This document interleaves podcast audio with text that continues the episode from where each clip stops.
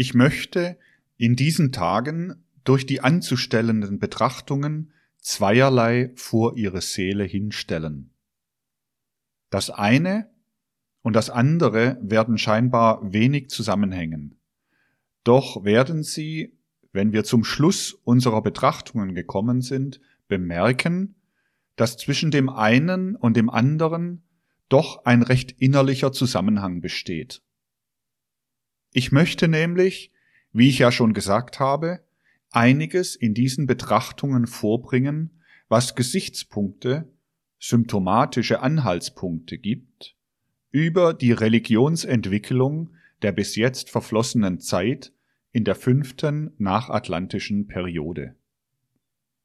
Aber ich möchte auf der anderen Seite ein wenig vor ihre Seele führen, inwiefern gerade jene Art geistigen Lebens, das wir pflegen wollen, im Zusammenhang stehen kann mit einer Anstalt, die den Namen Goetheanum führen kann. Ich denke mir, dass es in der Gegenwart vor allen Dingen eine gewisse Bedeutung hat, was man in einem solchen Falle beschließt. Wir stehen ja gegenwärtig in einem Entwicklungspunkt der Menschheit, wo die Zukunft gewissermaßen alles Mögliche bringen kann und wo es darauf ankommt, auch einer ungewissen Zukunft recht mutig ins Auge schauen zu können, aber wo es auch darauf ankommt, aus dem Nerv der Zeit heraus zu solchen Entschließungen zu kommen, denen man eine gewisse Bedeutung beimisst. Die äußerliche Veranlassung zur Aufstellung des Namens Goetheanum scheint mir ja doch die zu sein, dass ich vor einiger Zeit in öffentlichen Vorträgen gesagt habe, dass ich meiner Privatmeinung nach das Haus, in dem die Geistesrichtung gepflegt werden soll, die ich meine, am liebsten Goetheanum nennen möchte. Es ist ja auch schon im vorigen Jahre über diese Namengebung debattiert worden. Und dieses Jahr haben sich einige unserer Freunde entschlossen, nun dafür einzutreten, dass dieser Name Goetheanum gewählt wird. Ich sagte schon neulich, es gibt für mich eine ganze Anzahl von Gründen, aber die lassen sich nicht so ohne weiteres in Worte kleiden. Sie werden aber vielleicht doch zutage treten können, wenn ich heute davon ausgehe, eine Basis zu schaffen, durch ähnliche Betrachtungen, wie ich sie das letzte Mal hier vor Ihnen angestellt habe. Eine Basis zu schaffen für die religionsgeschichtlichen Betrachtungen, die wir dann in diesen Tagen anstellen wollen. Sie wissen ja, und ich würde eben Persönliches nicht berühren, wenn es nicht insbesondere heute mit sachlichem und auch mit unseren Angelegenheiten bezüglich des Goetheanums zusammenhinge? Sie wissen ja, dass meine hauptsächlichste erste öffentliche literarische Tätigkeit mit dem Namen Goethe verknüpft ist. Und Sie wissen ja wohl auch, dass diese erste öffentliche literarische Tätigkeit sich entwickelte innerhalb eines Territoriums, auf dem ja heute selbst schon für diejenigen, die durchaus nichts sehen wollen, die durchaus schlafen wollen, die gewaltigen katastrophalen Ereignisse zu sehen sind, wahrzunehmen sind. Und auch dasjenige, was ich denken muss vom Gesichtspunkte geisteswissenschaftlicher Weltbetrachtung aus, im Zusammenhange mit Goethe, ist für mich ebenso wie das, was ich neulich mit Bezug auf die Philosophie der Freiheit gesagt habe, gewiss auf der einen Seite eine persönliche Angelegenheit. Auf der anderen Seite aber ist dieses Persönliche durchaus verknüpft mit der Entwicklung der Ereignisse in den letzten Jahrzehnten. Nicht, wirklich nicht ohne einen inneren Zusammenhang mit der Entstehung auf der einen Seite meiner Philosophie der Freiheit, auf der anderen Seite meiner Goethe-Schriften, ist eben doch die Tatsache, dass ich bis zum Ende der 80er Jahre des 19. Jahrhunderts in Österreich gelebt habe und dann nach Deutschland, zunächst nach Weimar, später nach Berlin gekommen bin. Es ist natürlich in einem äußeren Zusammenhange, aber die Besprechung eines solchen äußeren Zusammenhanges führt nach und nach, wenn man die Symptome richtig ins Auge fasst, auch sachgemäß in das Innere. Sie werden ja schon bemerkt haben, gerade aus den historischen Skizzen, die ich Ihnen gegeben habe, wie ich dasjenige, was ich geschichtliche Symptomatologie nenne, im Leben anwenden muss. Wie ich die Geschichte sowohl wie das einzelne Menschenleben aus den Symptomen und ihren Offenbarungen heraus begreifen muss, weil sich von da aus alles zurückführen lässt auf das wirkliche innere Geschehen. Es ist natürlich in einem äußeren Zusammenhange, aber die Besprechung eines solchen äußeren Zusammenhanges führt nach und nach, wenn man die Symptome richtig ins Auge fasst, auch sachgemäß in das Innere. Sie werden ja schon bemerkt haben, gerade aus den historischen Skizzen, die ich Ihnen gegeben habe, wie ich dasjenige, was ich geschichtlich Symptomatologie nenne, im Leben anwenden muss, wie ich die Geschichte sowohl wie das einzelne Menschenleben aus den Symptomen und ihren Offenbarungen heraus begreifen muss, weil sich von da aus alles zurückführen lässt auf das wirkliche innere Geschehen. Aber man muss wirklich auch den Willen haben, von den äußeren Tatsachen zu dem inneren Geschehen überzugehen. Sehen Sie, viele Menschen in der Gegenwart möchten übersinnlich schauen lernen. Aber der Weg dazu, der ist dann schwieriger und den möchten die meisten Menschen vermeiden. Daher ist es auch in der Gegenwart noch vielfach so, dass sich für manche Menschen, die übersinnlich schauen können, das äußere Leben ganz getrennt abspielt von ihrem übersinnlichen Schauen. Allerdings, wenn diese Trennung der Fall ist, dann kann das übersinnliche Schauen auch nicht sehr viel wert sein, kann kaum über die persönlichsten Momente hinauskommen. Unsere Zeit ist eine Zeit des Überganges. Gewiss ist jede Zeit eine Zeit des Überganges. Es kommt nur darauf an, einzusehen, was übergeht. Aber es geht Wichtiges über. Es geht über dasjenige, was gerade den Menschen im Innersten berührt, was für den Menschen im Innersten wichtig ist. Wenn man wachend verfolgt, was das sogenannte gebildete Publikum in den letzten Jahrzehnten über die ganze zivilisierte Welt hin eigentlich getrieben hat, so kommt man, wie ich schon angedeutet habe, zu einem recht traurigen Bilde einer im Schlafe befindlichen Menschheit. Das soll keine Kritik, auch kein Impuls zum Pessimismus sein, sondern ein Impuls zur Einpflanzung solcher Kräfte, welche den Menschen befähigen, wenigstens zunächst dasjenige zu erreichen, was ja doch das Wichtigste ist, vorläufig das Wichtigste ist. Einsicht zu bekommen, richtige Einsicht. Die Gegenwart muss über manche Illusion hinwegkommen, muss zu Einsichten kommen. Fragen Sie zunächst nicht, was soll ich tun oder was soll der oder jener tun. Das alles sind heute in gewisser Beziehung deplatzierte Fragen für die meisten Menschen zunächst. Dagegen ist eine wichtige Frage die, wie bekomme ich Einsicht in die gegenwärtigen Verhältnisse? Wird genügend Einsicht da sein, dann wird schon das Richtige geschehen. Dann entwickelt sich ganz gewiss dasjenige, was sich entwickeln soll, wenn sich die richtige Einsicht entwickelt. Aber es muss eben mit vielem gebrochen werden. Es muss vor allen Dingen an die Menschen die Einsicht herankommen, dass die äußeren Ereignisse wirklich nichts anderes sind als Symptome für einen inneren, im übersinnlichen Felde liegenden Gang der Entwicklung, in dem nicht nur das geschichtliche Leben drinnen steht, sondern in dem wir, jeder Einzelne, drinnen stehen mit unserem gesamten menschlichen Sein. Ich will Ihnen ein Beispiel sagen, von dem ich ausgehen will. Wir haben hier öfters von dem Dichter Robert Hammerling gesprochen. Die Gegenwart ist sehr stolz darauf, dass sie das sogenannte Kausalgesetz, das Ursachengesetz, auf alle möglichen Dinge anwenden kann.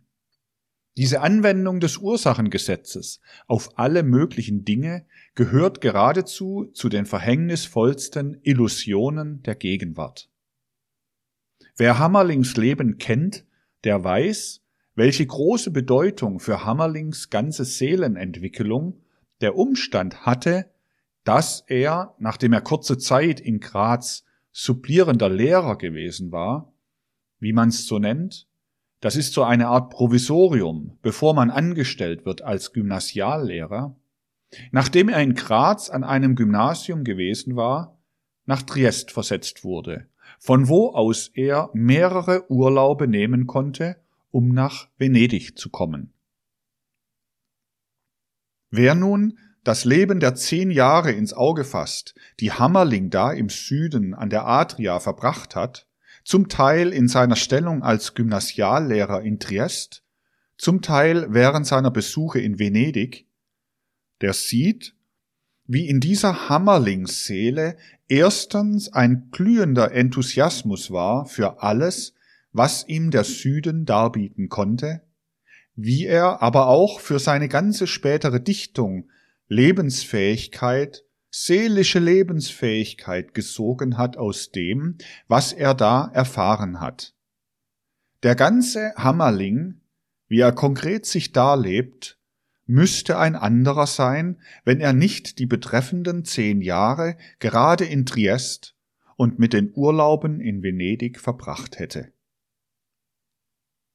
Nun denken wir, es schreibt so ein richtiger spießiger Bourgeois-Professor eine Biografie Robert Hammerlings und wollte die Frage beantworten, wie der innere Zusammenhang ist, dass der Robert Hammerling gerade im rechten Augenblicke seines Lebens nach Triest versetzt wurde, dass er, der gar keine Mittel hatte, der ganz darauf angewiesen war, den Gehalt durch seine Stellung zu bekommen, im richtigen Augenblicke nach Triest versetzt worden ist. Ich will Ihnen erzählen, wie das gekommen ist äußerlich. Also Robert Hammerling war damals provisorischer Gymnasiallehrer. Sublent, wie man das in Österreich nennt, an dem Gymnasium in Graz. Solche sublierenden Lehrer sehnen sich häufig nach einer sogenannten definitiven Anstellung. Dazu muss man, da man es mit Behörden zu tun hat, alle möglichen Gesuche einreichen halbbrüchig geschrieben, Zeugnisse beilegen und so weiter. Das wird dann der nächsthöheren Behörde gegeben, nicht wahr? Die hat es hinzuleiten zu den übergeordneten Behörden und so weiter. Ich will diesen Gang nicht weiter auseinandersetzen. Der Direktor jenes Gymnasiums in Graz, an dem Robert Hammerling sublierender Lehrer war, war damals der brave Kaltenbrunner. Robert Hammerling hörte, in Budapest gibt es eine Vakanz. Da gibt es eine Gymnasiallehrerstelle. Dazumal war der Dualismus Österreich-Ungarn noch nicht vorhanden, sondern es war noch so, dass die Gymnasiallehrer von Graz nach Budapest, von Budapest nach Graz versetzt werden konnten. Er machte sein Gesuch um diese Gymnasiallehrerstelle in Budapest, schrieb es schön und übergab es mit sämtlichen Zeugnissen dem braven Direktor Kaltenbrunner. Nun, der brave Kaltenbrunner legte es ins Fach hinein und vergaß es. Vergaß die Geschichte, und das, was geschah, war, dass in Budapest von anderer Seite her die Stelle besetzt worden ist. Hammerling kriegte die Stelle nicht, aber just weil der brave Kaltenbrunner vergessen hat, das Gesuch zu der höheren Behörde hinaufzuleiten, die es dann, wenn sie es nicht vergessen hätte, zu der nächsthöheren, diese wieder zu der nächsthöheren und so weiter geleitet hätte, bis es dann zum Minister gekommen wäre, dann wiederherum herunter, nicht wahr, und so fort. Kurz und gut, es bekam ein anderer die Budapester Stelle und Robert Hammerling verbrachte die zehn Jahre um die es sich für ihn als wichtige Jahre handelte, nicht in Budapest, sondern in Triest, weil sich später in Triest eine Stelle fand, die ihm dann zugeteilt wurde, weil selbstverständlich ein zweites Mal der brave Kaltenbrunner das Gesuch Hammerlings nicht wiederum verbummelt hat, nicht wahr? Also äußerlich betrachtet ist an dem wichtigsten Ereignis in Hammerlings Entwicklungsgange die Bummelei des braven Kaltenbrunners schuld, sonst würde Hammerling in Budapest versauert sein. Damit ist gar nichts gegen Budapest gesagt, selbstverständlich, aber Hammerling wäre ganz gewiss dort versauert und hätte nicht zu dem kommen können, was gerade seinem Herzen und seiner Seele ganz besonders angemessen war und ein richtiger, wahrer Biograf würde nun erzählen können, wie es kam, dass Robert Hammerling von Graz nach Triest gekommen ist, indem der Kaltenbrunner sein Gesuch um die Stelle in Budapest einfach verbummelt hat. Nun, es ist das ein eklatanter Fall, aber solche Fälle gibt es unzählige, ganz ungezählte im Leben. Und derjenige, der das Leben nur am Faden der äußeren Ereignisse prüfen will, der findet eben, selbst wenn er glaubt, Ursachenzusammenhänge konstatieren zu können, kaum Ursachen, die tiefer zusammenhängen mit ihren Wirkungen, als die Bummelei des braven kalten Brunner mit der geistigen Entwicklung des Robert Hamerling. Das ist nur so eine Bemerkung, die ich mache, um sie darauf aufmerksam zu machen, dass es in der Tat notwendig ist, dringend notwendig ist, dass gerade der Grundsatz in die Seele der Menschen übergeht, das äußere Leben nicht anders zu nehmen in seinem Verlaufe, denn als Symptom, das das Innere offenbaren soll. Ich habe das letzte Mal davon gesprochen, wie von den 40er bis 70er Jahren gewissermaßen die kritische Zeit für die Bourgeoisie war. Wie diese kritische Zeit von der Bourgeoisie verschlafen worden ist und wie dann die Unheilsjahrzehnte kamen seit dem Ende der 70er Jahre, die eben die heutigen Zustände herbeigeführt haben. Ich selbst habe den ersten Teil dieser Jahrzehnte in Österreich verbracht. In Österreich war man gerade im letzten Drittel des 19. Jahrhunderts, wenn man Anteil nehmen wollte an der geistigen Kultur, in einer sehr bemerkenswerten Lage. Es ist natürlich für mich naheliegend, die Sache gerade von dem Gesichtspunkte aus zu beleuchten, in dem ein heranwachsender Mensch gewesen ist, innerhalb der österreichischen Entwicklung, der Deutscher ist, seiner Abstammung und Blutzusammengehörigkeit nach. Man ist wirklich innerhalb des österreichischen Territoriums in ganz anderer Weise ein Deutscher, als wenn man etwa ein Deutscher ist im Gebiete des sogenannten Deutschen Reiches oder als man gar ein Deutscher ist im Gebiete der Schweiz. Natürlich, im Laufe des Lebens muss man ja sogar sich bestreben, alles zu verstehen, und man kann auch alles verstehen. Man kann sich in alles einleben.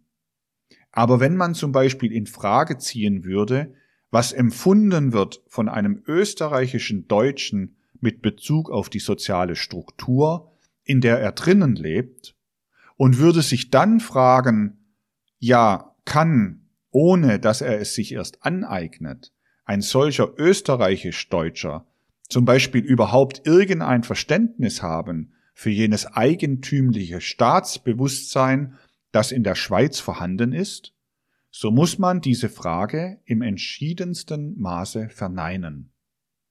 Der österreichisch-Deutsche wuchs auf in einem Milieu, das ihm, wenn er sich nicht darum künstlich bemühte, durchaus als etwas für ihn Unverständliches dasjenige erscheinen lässt, was zum Beispiel beim Schweizer eine Art von unbeugsamen Staatsbewusstseins ist. Dafür kann der österreichisch-Deutsche nicht das geringste Verständnis aufbringen, wenn er es sich nicht künstlich aneignet. Auf diese Differenzierung innerhalb der Menschheit nimmt man ja kaum Rücksicht. Und Rücksicht nehmen muss man darauf, wenn man zum Verständnis der schwierigen Probleme kommen will, die in der nächsten Zukunft, ja schon heute, der Menschheit gerade in Bezug auf solche Dinge bevorstehen.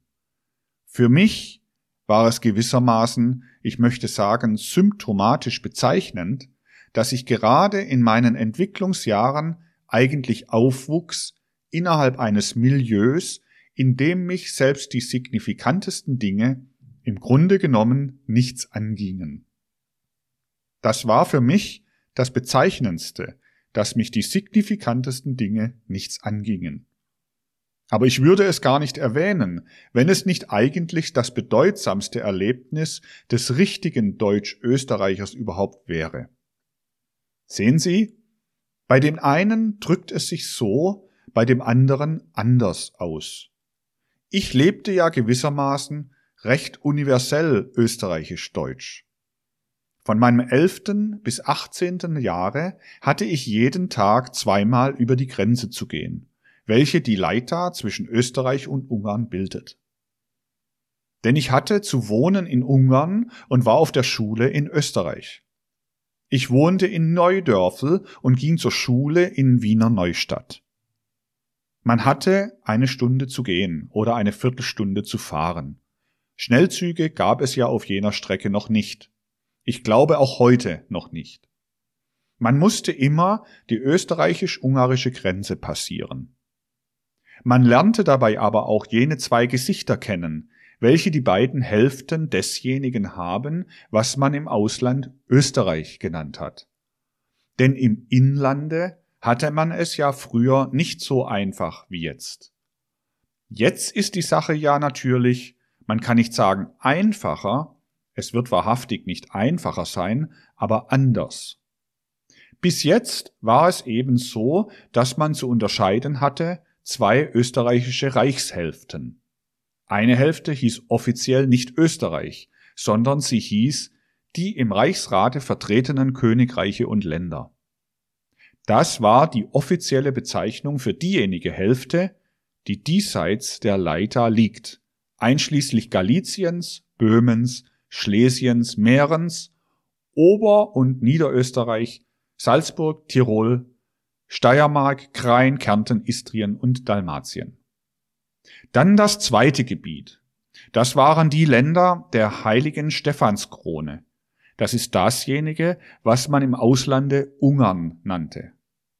Zu Ungarn gehörte dann auch Kroatien und Slawonien. Dann gab es noch seit den 80er Jahren ein gemeinsames, aber bis zum Jahre 1909 nur okkupiertes, erst später annektiertes Gebiet, Bosnien und die Herzegowina die beiden Reichshälften gemeinsam waren. Nun, auf jenem Boden, auf dem ich wohnte, gab es selbst unter den signifikantesten Dingen, sagte ich, eigentlich nur solche, die mich in jenen Jahren von meinem neunten bis achtzehnten Jahre nichts Rechtes angingen.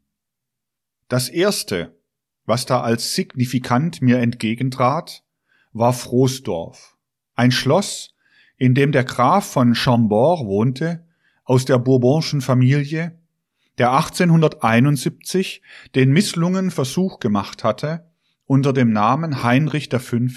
französischer König zu werden. Sonst hatte er ja auch noch manche andere Eigentümlichkeiten.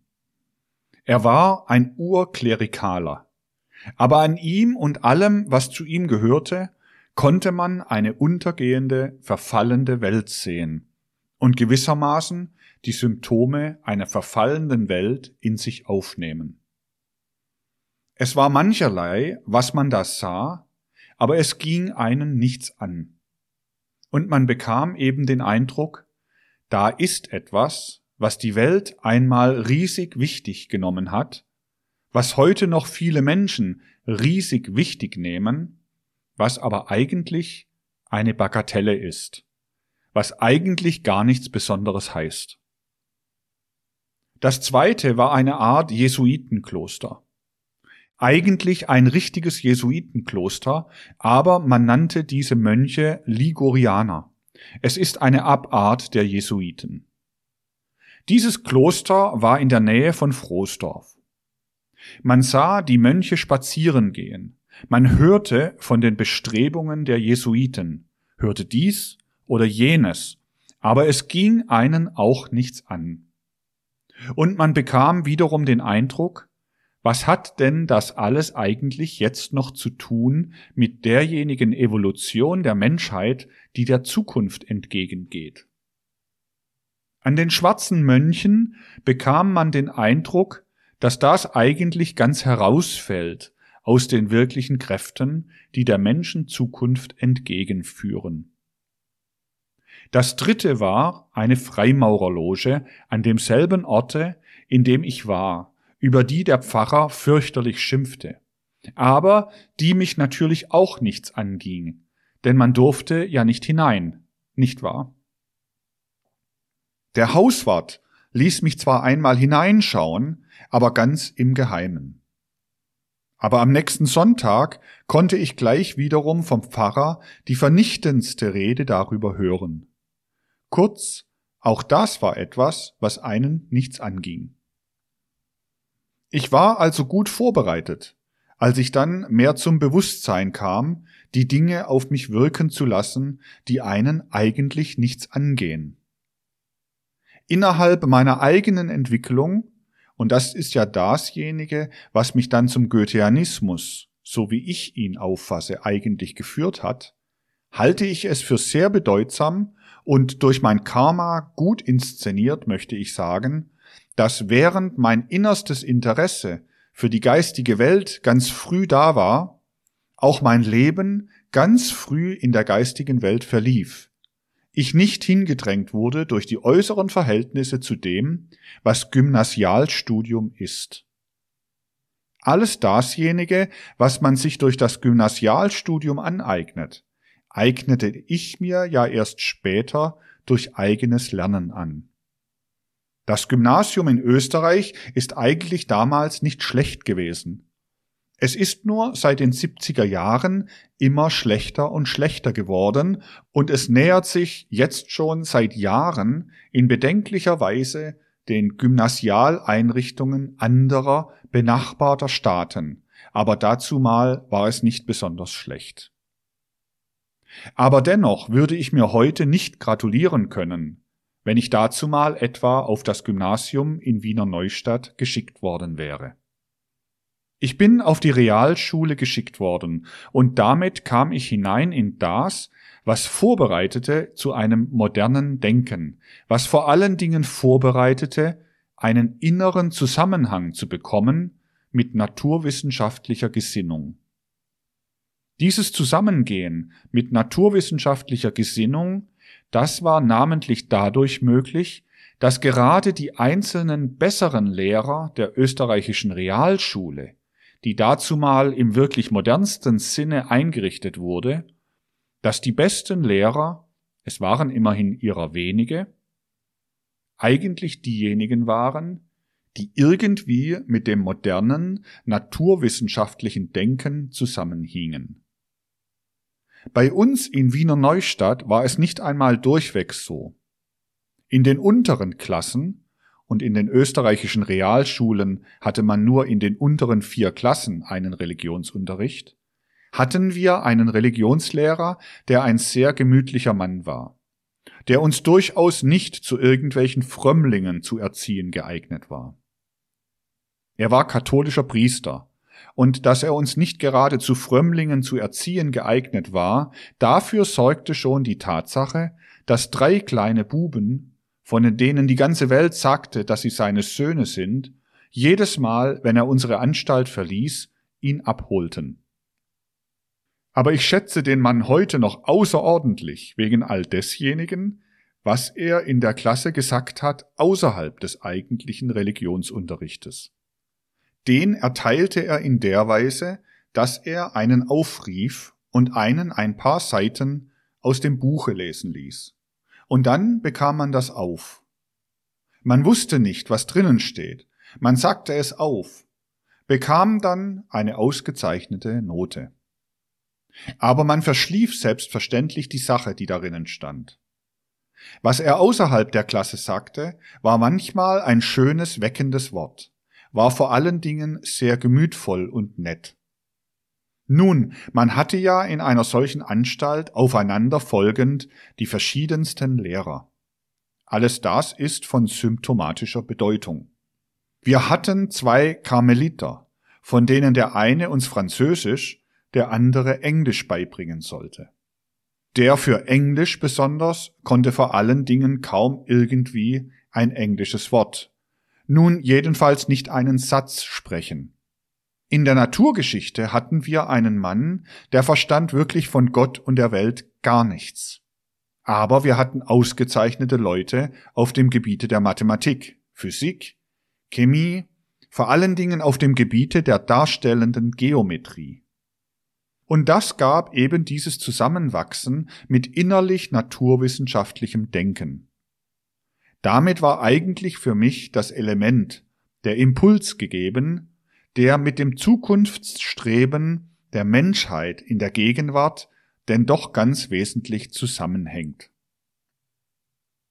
Kam man dann nachdem man so sich durchgewunden hatte durch solch eine Anstalt ins Universitäts, ins Hochschulleben hinein, dann musste man sich ja auch, wenn man nicht schläfrig war, für das öffentliche Leben interessieren, für dasjenige, was sich abspielt im öffentlichen Leben.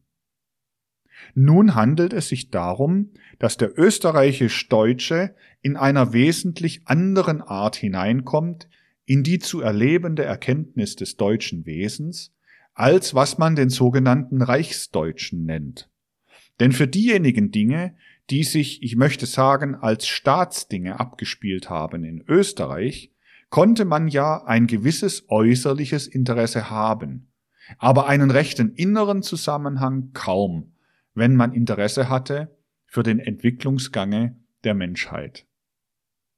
Dagegen konnte man verwiesen werden, wie es ja auch bei mir der Fall war, auf dasjenige, was herausgewachsen ist aus der deutschen Kultur am Ende des 18. und am Beginne des 19. Jahrhunderts und was ich doch in gewissem Sinne Goetheanismus nennen möchte.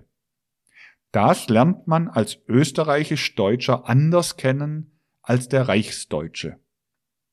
Und man darf nicht vergessen, dass wenn man mit einer modernen Bildung ins Naturwissenschaftliche hineingewachsen ist, man zu gleicher Zeit herauswächst aus einem gewissen unnatürlichen Milieu, welches sich über den ganzen Westen Österreichs ausgebreitet hat im Lauf der letzten Zeit. Man wächst heraus aus dem, was in einer äußerlichen Weise die Menschen Westösterreichs ergriffen hat, die zum Teil, ich nehme mich selbstverständlich davon aus, außerordentlich nette Leute sind. Was die Leute Westösterreichs nicht innerlich ergreift, es ist der Katholizismus, der klerikale Katholizismus. Dieser klerikale Katholizismus in der Form, wie er in Westösterreich lebt, ist ja im Wesentlichen ein Produkt der sogenannten Gegenreformation. Es ist das Produkt jener Politik, welche man doch nur bezeichnen kann als die habsburgische Hausmachtpolitik. Protestantische Ideen und Impulse haben sich ja auch in Österreich ziemlich stark ausgebreitet. Allein die Zeiten des Dreißigjährigen Krieges und alles, was damit zusammenhängt, haben es den Habsburgern möglich gemacht, eine Gegenreformation in Szene zu setzen. Und tatsächlich bitte ich nehme mich wieder aus, über das durchaus in seiner Anlage außerordentlich intelligente österreichisch-deutsche Volk diese furchtbare Finsternis auszubreiten, welche ausgebreitet werden muss, wenn man den Katholizismus gerade in derjenigen Form irgendwie verbreitet, in der er da herrschend wurde durch die Gegenreformation. Dadurch kommt ein furchtbar äußerliches Verhältnis zu allem Religiösen in den Menschen hinein. Am glücklichsten sind noch diejenigen, welche sich bewusst werden dieses äußerlichen Verhältnisses zum Religiösen. Diejenigen, die sich dessen nicht bewusst werden, die da meinen, dass ihr Glaube, ihre Religiosität aufrichtig und ehrlich sei, die stecken in einer ungeheuren Lebensillusion in einer furchtbaren Lebenslüge sogar, ohne dass sie es wissen, denn diese Lebenslüge zersetzt das seelische Innere. Allerdings mit naturwissenschaftlichem Impuls kann man kein Verhältnis gewinnen zu alledem, was da als ein fürchterlicher seelischer Brei sich dann durch die Seele verbreitet. Aber man konnte immer bemerken, wie aus diesem Brei heraus einzelne Individualitäten sich abhebend entwickeln. Diese einzelnen Individualitäten, die sich abhebend entwickeln, die werden dann gerade in einer gewissen Weise hineingetrieben in dasjenige, was Blüte war des mitteleuropäischen Geisteslebens, Ende des 18., Beginn des 19. Jahrhunderts. Sie lernen gewissermaßen dasjenige kennen, was in die moderne Menschheit hineingekommen ist, von Lessing angefangen, durch Herder, Goethe, durch die deutschen Romantiker und so weiter. Und was in seinem weiteren Umfange doch als Goetheanismus bezeichnet werden kann. Es ist in diesen Jahrzehnten das Bedeutsame gerade für den nach Geist strebenden Deutsch-Österreicher gewesen, dass er gewissermaßen herausgehoben aus der Volksgemeinschaft, in der Lessing, Goethe, Herder und so weiter drinnen gestanden haben, über die Grenze hinüber in ein ganz fremdes Milieu hineinversetzt, da das lebendige Anschauen Goethes, Schillers, Lessing, Herders und so weiter bekam. Man bekam alles andere nicht mit. Man bekam gewissermaßen nur dasjenige, was dort herausgewachsen war, und man bekam es als einzelne Seele. Denn man hatte wiederum wirklich um sich herum diejenigen Dinge, die einen nichts angehen.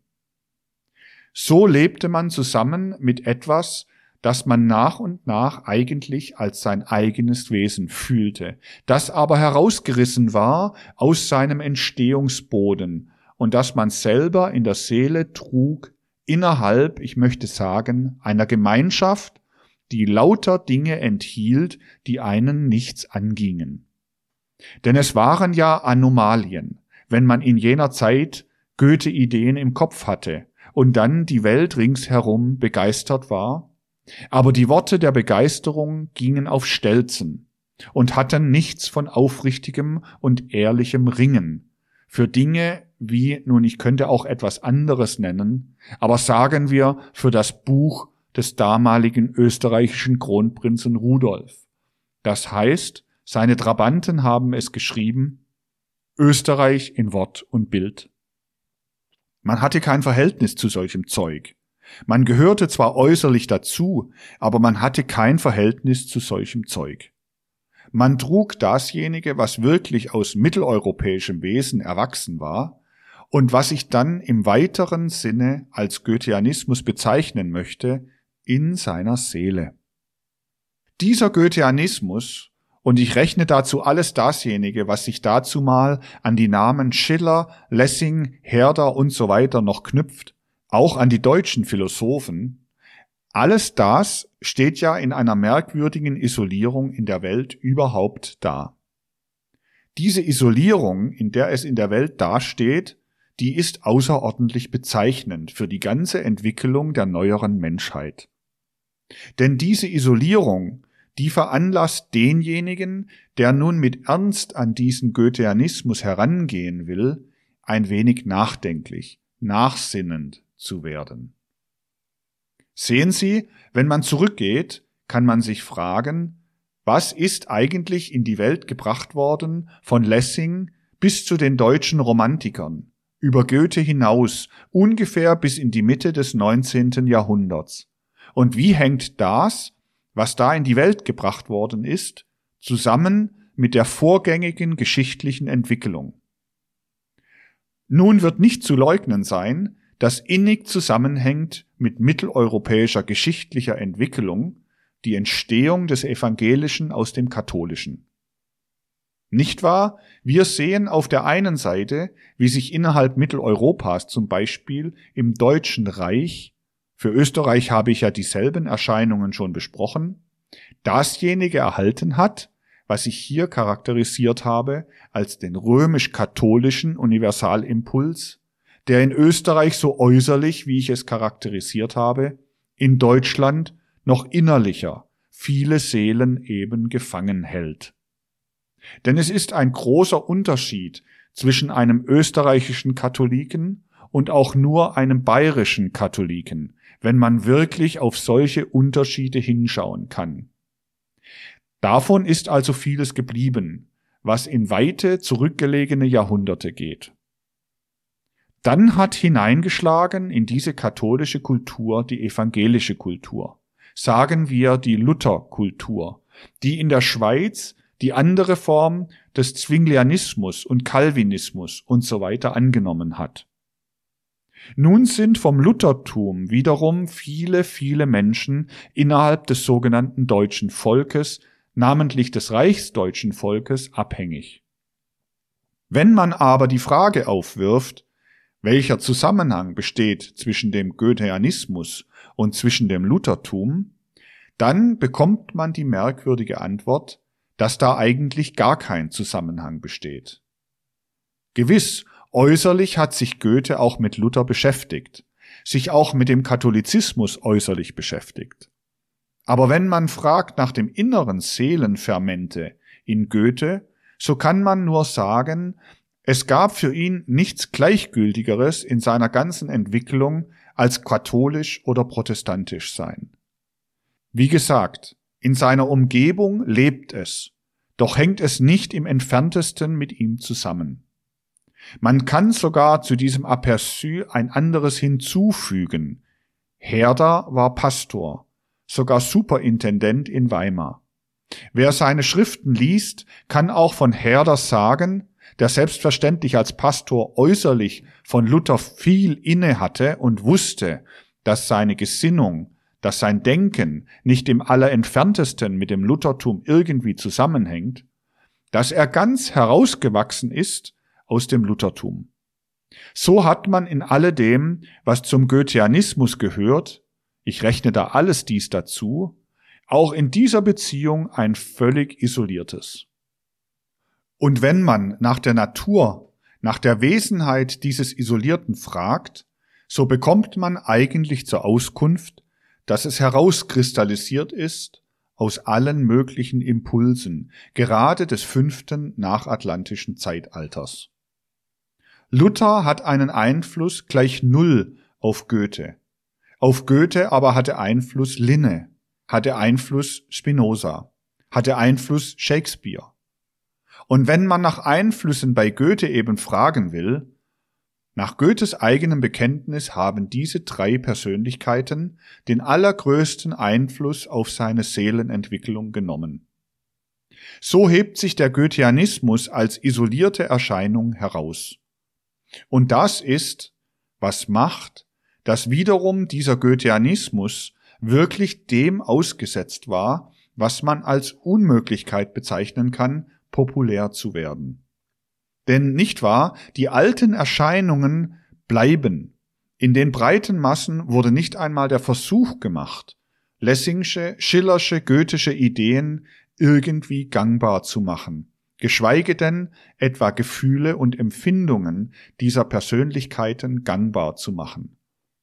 Dagegen lebten wie antediluvianisch fort auf der einen Seite veralteter Katholizismus, auf der anderen Seite veralteter Lutherismus. Und es ist ja eine bedeutsame, eine signifikante Erscheinung, dass dasjenige, was die Leute geistig treiben innerhalb jener Kulturströmung, der ein Goethe angehört hat, die einen Goethe hervorgebracht hat, mit jenen Kanzelreden zusammenhängt, die die protestantischen Pfarrer halten. Es gibt unter ihnen auch einige, die zu der modernen Bildung ein Verhältnis haben, aber das hilft ihnen nicht für ihre Kanzelreden. Dasjenige, was heute da als geistige Nahrung dargeboten wird, das ist wirklich so, dass man sagen muss, es ist antediluvianisch. Es hängt überhaupt nicht im geringsten zusammen mit demjenigen, was die Zeit irgendwie fordert, was der Zeit irgendwie Kraft geben könnte.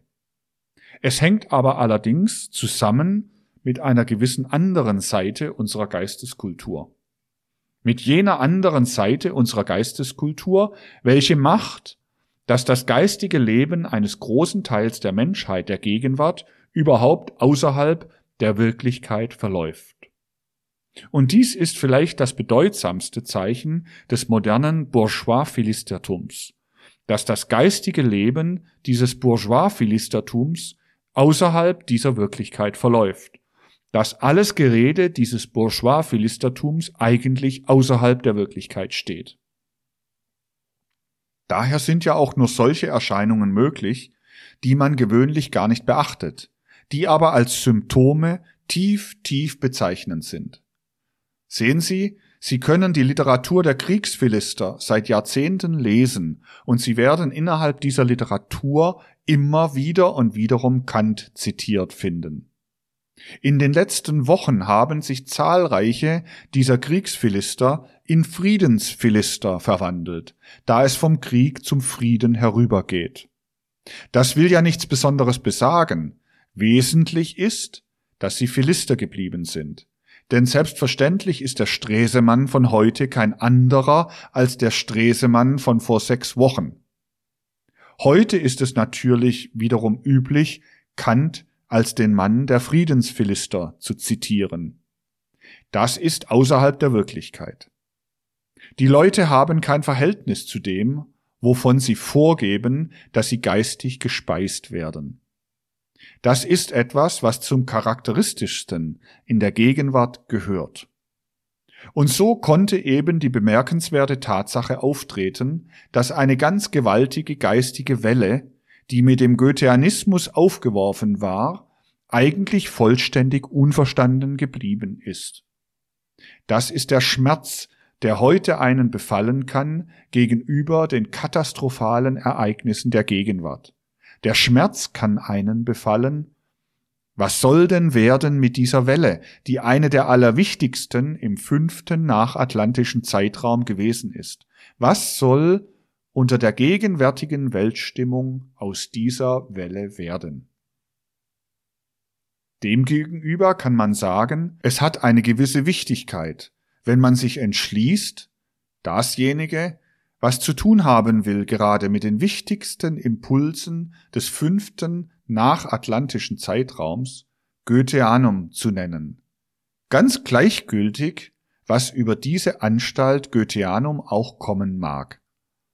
Nicht darum handelt es sich, dass diese Anstalt so und so lange Jahre den Namen Goetheanum trägt, sondern dass einmal der Gedanke da war, den Namen Goetheanum gerade in der schwierigsten Zeit zu gebrauchen.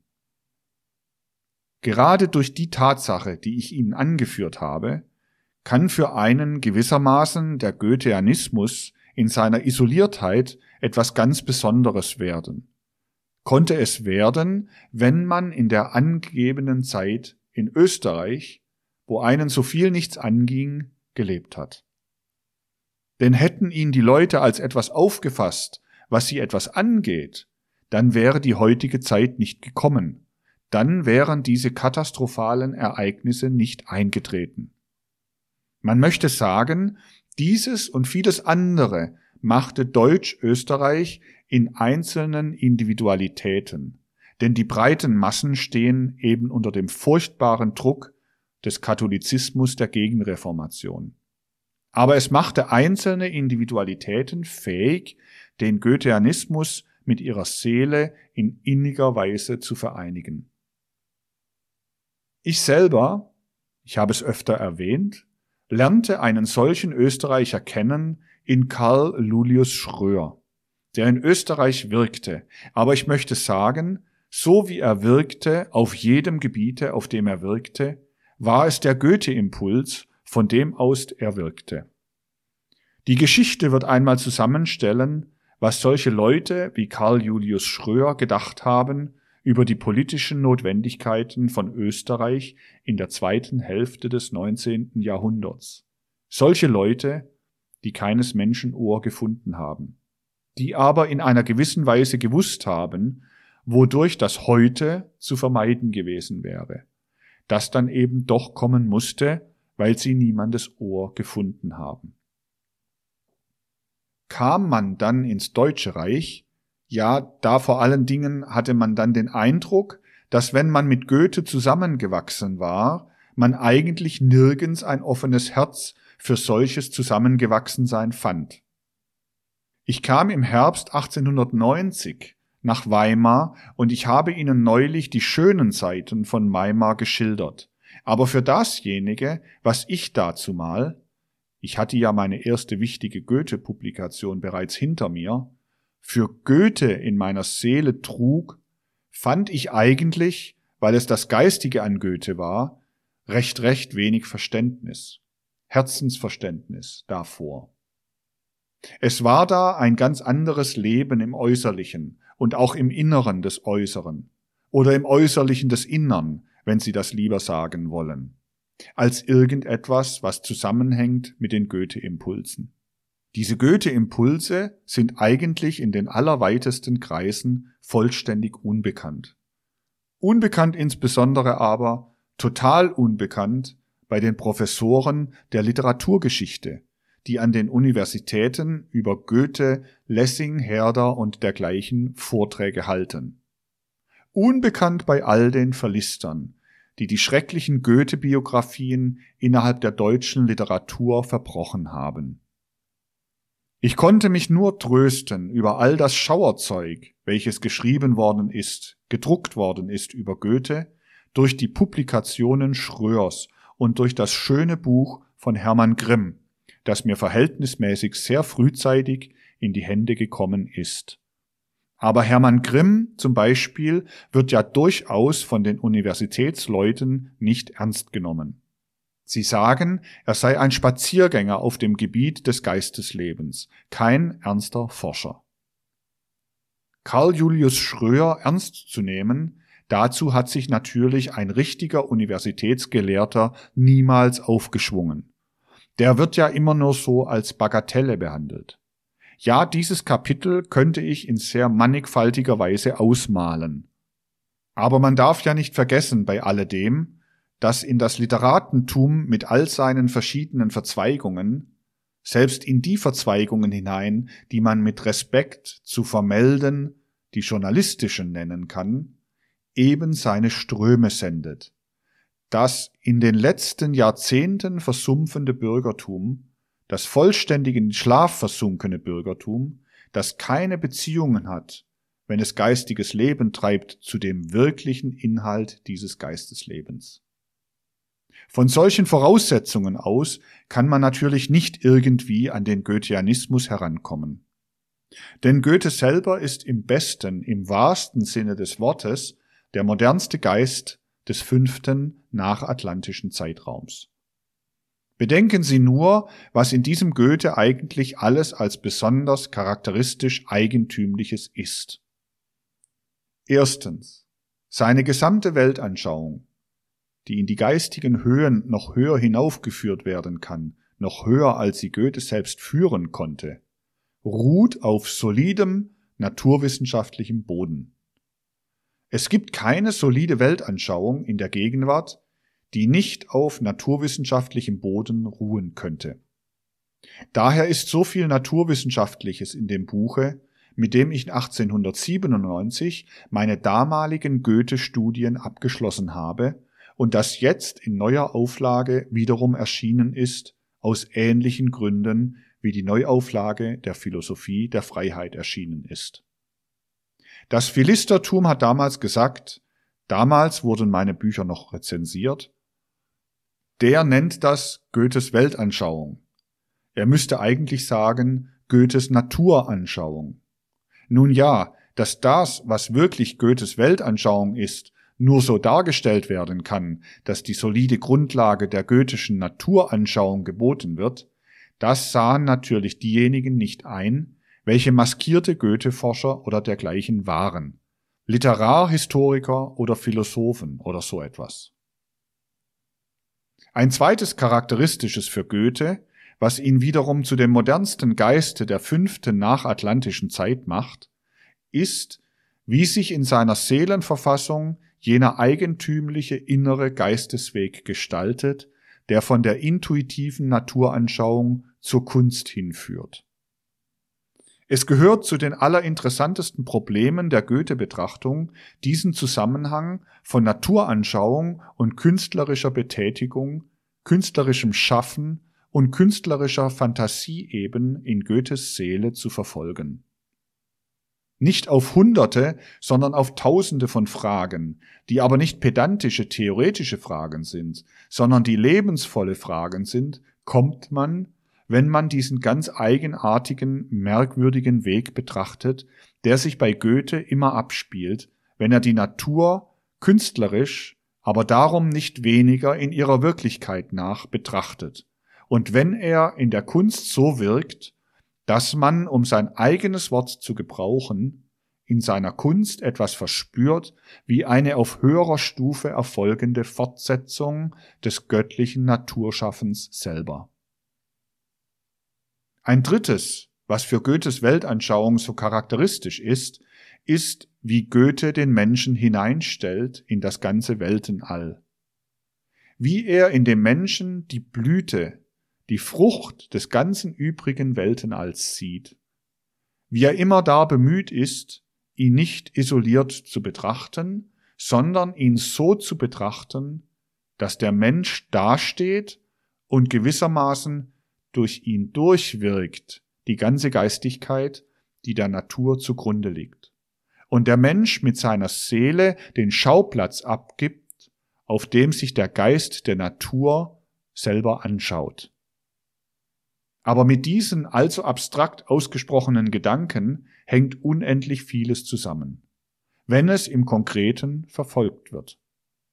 Und all dies ist ja im Grunde genommen erst die solide Grundlage, auf der dann aufgebaut werden kann das, was zu den höchsten Höhen übersinnlicher geistiger Betrachtung gerade in der heutigen Zeit führen kann. Wenn man heute darauf aufmerksam macht, dass die Welt versäumt hat, sich mit Goethe zu befassen, das hat sie, dass die Welt versäumt hat, irgendwie eine Beziehung zum Goetheanismus zu gewinnen, ja, dann geschieht das wahrhaftig nicht, um diese Welt auszuzanken, um diese Welt abzukanzeln oder abzukritisieren, sondern nur, um dazu aufzufordern, ein solches Verhältnis zum Goetheanismus zu gewinnen. Denn dieser Goetheanismus, fortgesetzt, bedeutet eben ein Hineinkommen in anthroposophisch orientierte Geisteswissenschaft. Und ohne anthroposophisch orientierte Geisteswissenschaft kommt die Welt aus der heutigen katastrophalen Lage nicht heraus. Man kann in gewisser Weise am sichersten anfangen, wenn man in die Geisteswissenschaft hineinkommen will, indem man mit Goethe anfängt. Das alles hängt mit etwas anderem noch zusammen.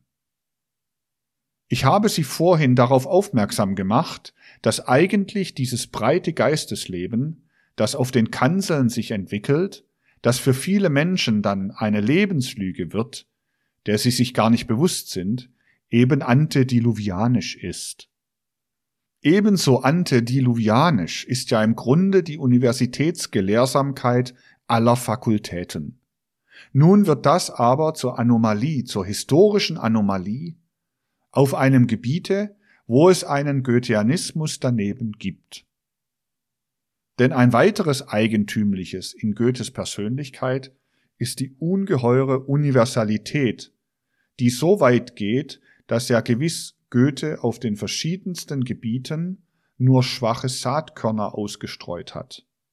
Die können aber überall ausgebildet werden. Und die sind, indem sie ausgebildet werden, etwas so Großes, enthalten die Keime zu etwas so Großem in sich, dass es das große Moderne ist, von dem aber die Menschheit nichts wissen will.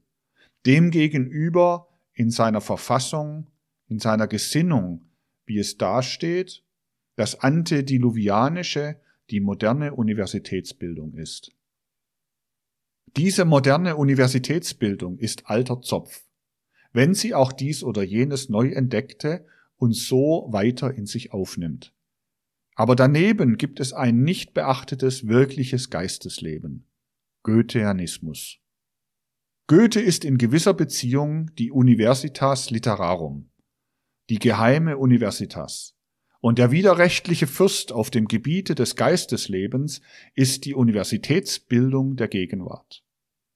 Aber alles Äußere, was sie erleben, was zu der gegenwärtigen Weltkatastrophe geführt hat, alles dies Äußere ist ja schließlich ein äußeres Resultat dessen, was an den Universitäten gelehrt wird. Da reden die Menschen heute über das oder jenes in der Politik, über diese oder jene Persönlichkeiten. Da reden die Menschen darüber, dass der Sozialismus aufgetreten ist. Da reden die Menschen über gute und schlechte Seiten der Kunst. Da reden die Menschen über den Bolschewismus und so weiter. Da fürchten sich die Menschen, dass das oder jenes heraufkomme. Da sehen die Menschen an dem einen oder anderen Platz den oder jenen stehen. Da gibt es Menschen, die vor sechs Wochen das Gegenteil von dem gesagt haben, was sie heute sagen. Alles das gibt es. Woher fließt alles das? Doch schließlich von den Bildungsstätten der Gegenwart. Alles Übrige ist im Grunde genommen sekundäres und sekundärstes Gerede, was nicht aufmerksam darauf wird, dass die Axt an die Wurzel der sogenannten modernen Bildung selbst gelegt werden muss. Was wird es denn nützen, wenn noch so viel da oder dort sogenannte gescheite Ideen entwickelt werden, wenn man nicht einsieht, wo eigentlich der Bruch gemacht werden muss? Ich habe vorhin davon gesprochen, dass mich selber gewisse Dinge nichts angegangen sind. Ich kann Ihnen noch etwas verraten, was mich nichts angegangen ist. Als ich von der Realschule an die Hochschule kam, da hörte ich verschiedene Dinge, ließ mich in verschiedene Dinge inskribieren. Es waren lauter Dinge, die mich nichts angingen, denn nirgends konnte man den Impuls desjenigen verspüren, was wirklich zusammenhängt mit der Evolution unseres Zeitalters. Und ohne albern werden zu wollen, ich habe ja neulich erzählt, wie ich überall herauslanciert worden bin, darf ich sagen, dass ich vor allen Dingen eine gewisse Sympathie hatte für jene Universitas, die der Goetheanismus ist dadurch, dass Goethe im Grunde genommen, indem er durch die Universitätsbildung ging, auch durch etwas ging, was ihn nichts anging in Wirklichkeit. Goethe hat sich blutwenig befasst in Leipzig, in der damaligen Universität, im damaligen königlichen Sachsenlande mit dem, was er da hören konnte, und er hat sich später wiederum in Straßburg blutwenig befasst mit dem, was er da hören konnte. Und dennoch, alles das, selbst das Künstlerischste des Künstlerischen bei Goethe, ruht auf solidem Boden sogar strengster Naturanschauung. Goethe ist wieder alles Universitätswesen in die modernsten Impulse auch des Erkennens hineingewachsen. Das ist dasjenige, was man, wenn man vom Goetheanismus spricht, nicht aus dem Auge verlieren darf. Das ist dasjenige, was ich in meinen Goethe-Studien und auch in meinem Buche Goethes Weltanschauung gerne den Menschen zum Bewusstsein gebracht hätte. Den wirklichen Goethe hätte ich gerne den Menschen zum Bewusstsein gebracht. Nur es war das Zeitalter nicht dazu da. Es fehlte sozusagen in ganz erheblichem Maße der Resonanzboden. Dass Ansätze dazu da waren, das habe ich neulich erwähnt. Sie waren doch in Weimar gegeben. Der Boden war in Weimar gewissermaßen dazu gegeben. Aber auf diesen Boden stellte sich nichts Rechtes, und diejenigen, die darauf gestellt waren, lancierten die anderen weg, die auf diesem Boden hätten stehen können. Wäre die neuere Zeit ein wenig vom Goetheanismus durchdrungen, sie würde mit Sehnsucht Geisteswissenschaft aufnehmen. Denn der Goetheanismus bereitet den Boden für die Aufnahme der Geisteswissenschaft vor. Dann aber würde wiederum dieser Goetheanismus zur Methode für eine wirkliche Gesundung der Menschen der Gegenwart. Ja, man muss nicht oberflächlich das Leben der gegenwärtigen Zeit betrachten. Als ich gestern den Vortrag gehalten hatte in Basel, da musste ich noch denken, dasjenige, was da zu sagen wäre, ist eigentlich so, dass es heute keinen ehrlichen Wissenschaftler geben könnte, der, wenn er sich darauf einlässt, die Sache nicht zugibt. Wenn er sich darauf einlässt. Was die Sache zurückhält, sind ja nicht logische Gründe, sondern ist jene Brutalität, welche als Brutalität auch auf allen Gebieten der zivilisierten Welt die gegenwärtige Katastrophe herbeigeführt hat. Tief symbolisch selbstverständlich bleibt immer eine solche Tatsache, dass es eine Goethe-Gesellschaft gibt, welche vor einigen Jahren nichts Besseres zu tun hatte, als einen gewesenen, abgewirtschafteten Finanzminister zum Präsidenten zu machen. So richtig ein Symptom für das Außenstehen der Menschen gegenüber dem, was sie glauben zu verehren. Dieser Finanzminister, der, wie ich neulich schon sagte, vielleicht auch symptomatisch den Vornamen hat, Kreuz wende dich, dieser Finanzminister glaubt ja selbstverständlich in der Lebenslüge, in der er drinnen steht, dass er Goethe verehrt, weil er ja keine Ahnung haben kann, aus der gegenwärtigen Bildung heraus keine Ahnung haben kann, wie fern, wie man könnte kosmische Entfernungen, Sternenweiten oder so irgendetwas zu Hilfe nehmen, wenn man die Fernigkeit auch nur irgendwie ausmessen würde, in welcher dieser Präsident der Goethe-Gesellschaft selbst zu dem allerelementarsten des Goetheanismus steht. Dieses Zeitalter war natürlich nicht dazu da, um irgendwie in das Innere des Goetheanismus hineinzuführen. Denn der Goetheanismus ist nichts Nationales, der Goetheanismus ist nichts Deutsches. Gespeist ist, wie ich Ihnen gezeigt habe, dieser Goetheanismus von Spinoza. Nun, der war ja schließlich kein Deutscher. Von Shakespeare war ja schließlich kein Deutscher. Von Linne war ja schließlich kein Deutscher. Und Goethe selbst sagte es, dass diese drei Persönlichkeiten von allen Persönlichkeiten auf ihn den größten Einfluss gehabt haben. Und er irrt sich darin gewiss nicht. Wer Goethe kennt, weiß, wie gerechtfertigt dies ist. Aber Goethe ist da gewesen. Goetheanismus könnte da sein. Goetheanismus könnte walten in allem menschlichen Denken, könnte walten im religiösen Leben, könnte walten in jedem wissenschaftlichen Zweige, könnte walten in sozialen Ausgestaltungen des menschlichen Zusammenlebens. Goetheanismus könnte walten im politischen Leben, Überall könnte der Goetheanismus walten.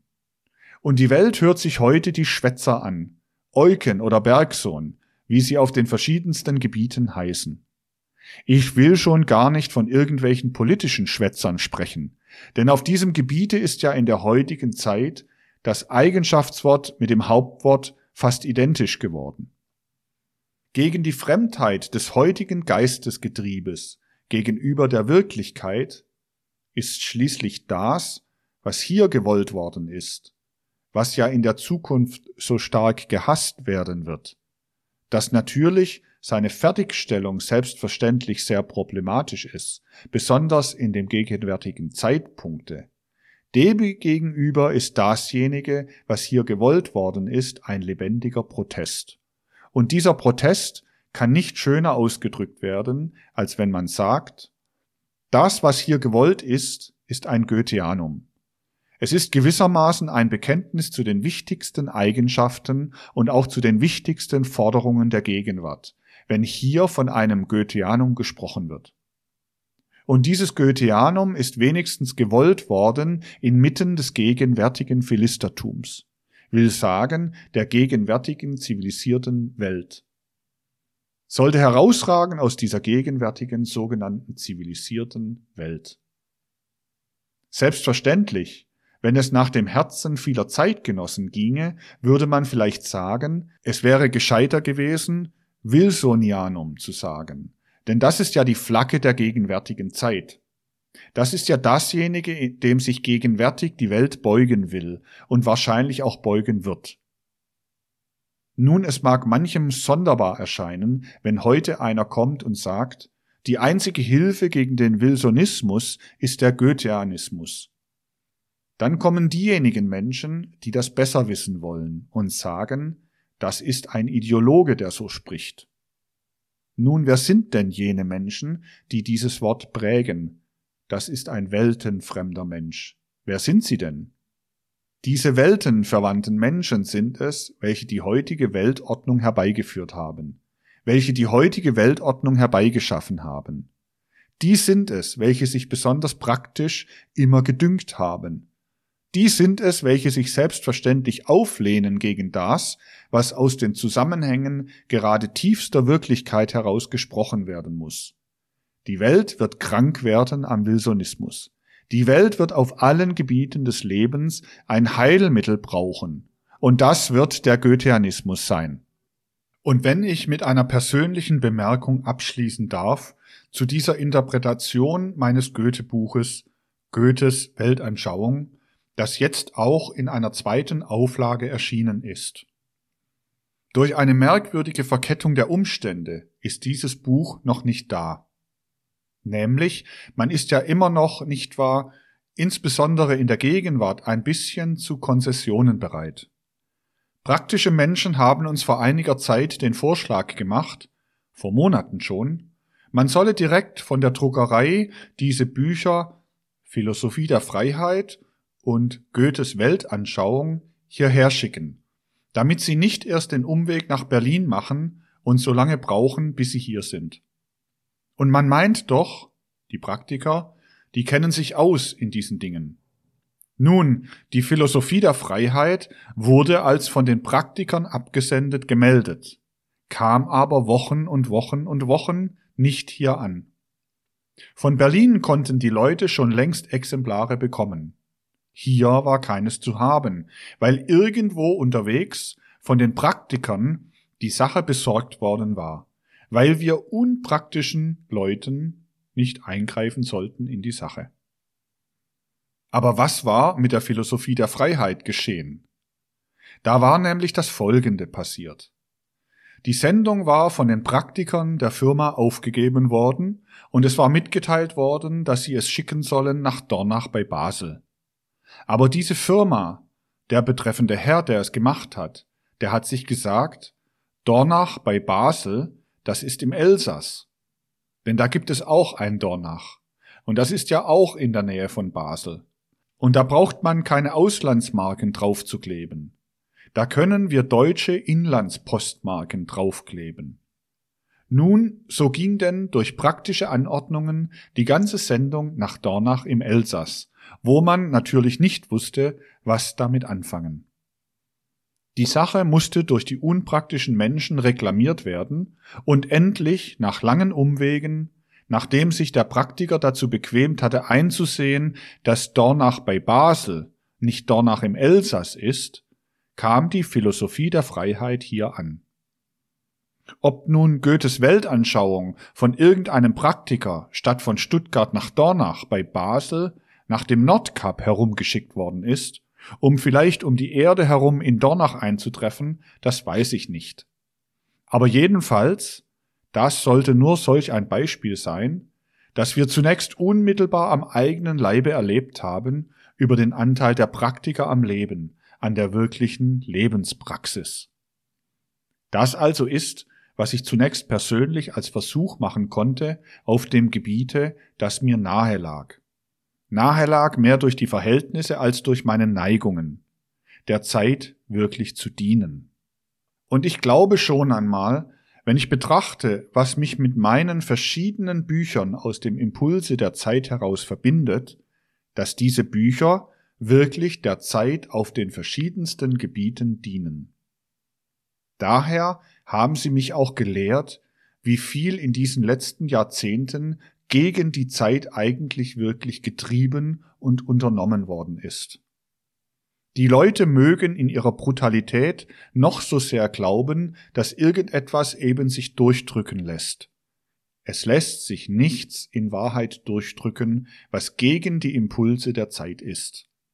Es lässt sich manches, was mit dem Impulse der Zeit ist, zurückhalten.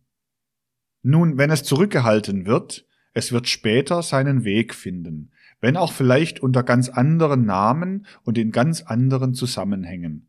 Aber ich glaube doch, diese Bücher haben neben manchem anderen vielleicht doch auch dieses, dass man an ihnen sehen kann, wie man aus der Beobachtung der Zeit heraus seiner Zeit selber dienen kann. Man kann aber mit allem, mit der kleinsten, mit der elementarsten Tätigkeit kann man der Zeit dienen. Man muss nur den Mut haben, zum Goetheanismus überzugehen, der sich wie eine Universitas Liberarum Scientiarum hinstellt neben das, was heute alle Menschen anbeten. Die radikalsten Sozialisten am allermeisten. Die antediluvianische Universität. Es könnte sehr leicht scheinen, als ob diese Dinge persönlich gemeint seien. Daher zögere ich auch immer, solche Dinge auszusprechen. Wenn man natürlich dem billigen Einwand ausgesetzt ist, aha, der ist nicht Universitätsprofessor geworden, also schimpft er über die Universität. Nun ja, diesen billigen Einwand muss man sich schon gefallen lassen, wenn man eben notwendig hat, darauf hinzuweisen, dass das eigentliche Übel der Zeit nicht diejenigen treffen, die von irgendeinem politischen, irgendeinem spezialwissenschaftlichen, irgendeinem nationalökonomischen, irgendeinem religiösen oder sonstigen Gesichtspunkte das oder jenes vorbringen. Den eigentlichen Gesichtspunkt, der in Betracht kommt, den treffen allein diejenigen, die hinweisen auf das allerschlimmste Infallibilitätsdogma auf jenes Infallibilitätsdogma, das durch eine verhängnisvolle Übereinstimmung der Menschheit dazu geführt hat, dass alles unterstellt ist dem, was gegenwärtig die Menschheit führt. Das, was gegenwärtig offizielle wissenschaftliche Stätten sind, in denen so viel Unkraut, selbstverständlich neben ein paar guten Pflänzchen, gedeiht. Ich werde durchaus nicht, gerade so wenig wie ich, wenn ich über Staaten oder Nationen spreche, niemals den Einzelnen meine, so niemals den einzelnen Universitätslehrer oder dergleichen meinen. Das können ausgezeichnete Leute sein. Darauf kommt es nicht an. Es kommt auf das Wesen der Einrichtung an. Und wie schlimm dieses Wesen ist, das zeigt sich heute schon darin, dass diejenigen Schulen, die angefangen haben, ein wenig aus dem natürlichen Selbst heraus sich zu entwickeln, die technischen Hochschulen, nun auch schon universitäre Allüren annehmen und damit eigentlich schon einen großen Schritt in die Versumpfung hinein gemacht haben. Betrachten Sie solche Auseinandersetzungen, wie ich sie heute wieder gemacht habe, wie eine Art von Episode in unseren anthroposophischen Besprechungen. Aber ich denke, die gegenwärtige Zeit ist eine so sehr unsere Gedanken und unsere Empfindungen nach dieser Richtung herausfordernde, dass ja solche Betrachtungen bei uns angestellt werden sollten. Sie müssen insbesondere deshalb von uns angestellt werden, weil sie ja leider nirgend anderswo angestellt werden. Ja, recht weit, weit entfernt vom Goetheanismus, der wahrhaftig nicht im Goethe-Studium besteht und nicht im Verfolgen der goethischen Werke allein. Weit entfernt vom Goetheanismus ist noch unsere Gegenwart. Furchtbar nötig, auf allen Gebieten des Lebens sich diesem Goetheanismus zu nähern, hat es diese unsere Gegenwart. Es scheint ideologisch und nicht praktisch zu sein, wenn man dieses sagt, aber es ist das aller, aller praktischste in der Gegenwart. Man wird es zu ganz anderem bringen als zu diesem Rationalisieren, dem einzigen, zu dem es in der Gegenwart das Bourgeoistum doch noch bringt, wenn man die verschiedenen Zweige des Lebens auf den Boden des Goetheanismus stellt. Und Geisteswissenschaft, die wird schon derjenige finden, der auf dem Boden des Goetheanismus steht. Das ist etwas, was man heute mit flammender Schrift in die Herzen der Menschheit hineingießen möchte. Es ist dies von mir versucht worden, in der verschiedensten Weise seit Jahrzehnten. Aber vieles von dem, was aus dem Herzblut heraus geredet worden ist, um der Zeit zu dienen, ist von der Zeit als erbauliche Sonntagnachmittagspredigt genommen worden. Denn im Grunde genommen haben die Leute, die so gerne den Kulturschlaf schlafen, auch nichts anderes gewollt wie Sonntagnachmittagspredigten, nicht wahr? Das wäre der Menschheit so notwendig, dass man das konkret für die Zeit erforderliche Notwendige sucht. Und das müsste man vor allen Dingen in seine Einsicht hereinzubringen suchen. Denn auf die Einsicht kommt es heute vor allen Dingen an. Es ist doch wiederum trivial, wenn man heute in dieser ungeheuren Verwirrung, die bald noch größer sein wird, fragt, was soll der Einzelne tun? Vor allen Dingen nötig ist es, sich um Einsicht zu bekümmern, damit die Infallibilität, namentlich auf dem Gebiete, das ich gerade heute gemeint habe, in ein richtiges Fahrwasser gebracht wird. Und dieses Büchelchen Goethes Weltanschauung ist vorzugsweise dazu geschrieben, um zu zeigen, dass es zwei Strömungen in der Gegenwart auf dem Gebiete alles Erkennens gibt. Eine in der Dekadenz lebende Strömung, die alle anbeten, und eine, die die fruchtbarsten Keime für die Zukunft enthält und die alle meiden. Mancherlei schlechte Erfahrungen haben die Menschen gemacht in den letzten Jahrzehnten, gewiss viele durch eigene Schuld. Aber darauf sollten die Menschen kommen, dass sie mit denen, auf die sie am stolzesten sind, ihre Schulmeister, doch im Grunde genommen die schlechtesten Erfahrungen schon gemacht haben und noch viel schlechtere machen werden. Zunächst scheint aber die Menschheit nötig zu haben, erst durch die Erfahrungen durchzugehen, die sie mit dem Weltenschulmeister zu machen hat. Denn die Welt hat es dazu gebracht, nun endlich einen Schulmeister als Weltenordner hinzustellen. Zu denjenigen Schwätzern, die überall aus universitärem Zeug heraus die Welt beschwätzt haben, tritt nun auch noch derjenige, der die ganze Welt ordnen soll, aus universitärem Geschwätz heraus nicht um zum Pessimismus, sondern um zu denjenigen Impulsen anzuregen, die den Goetheanismus dem Wilsonismus gegenüberstellen, sind diese Worte gesprochen. Auch nicht aus irgendetwas Nationalem heraus. Denn Goethe ist selber wahrhaftig kein nationaler Geist, sondern ein recht sehr internationaler. Die Welt sollte davor behütet werden, sich den Schaden anzutun, an die Stelle des Goetheanismus den Wilsonismus zu setzen.